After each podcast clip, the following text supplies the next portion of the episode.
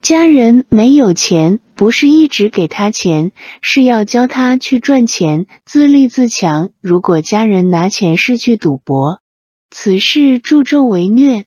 年轻时赚钱就要省钱，老年时才有积蓄可以养老。这一世要修行，有钱要量力而为，多行善不施。如果不修行，又一直赌博，这一世就白来了。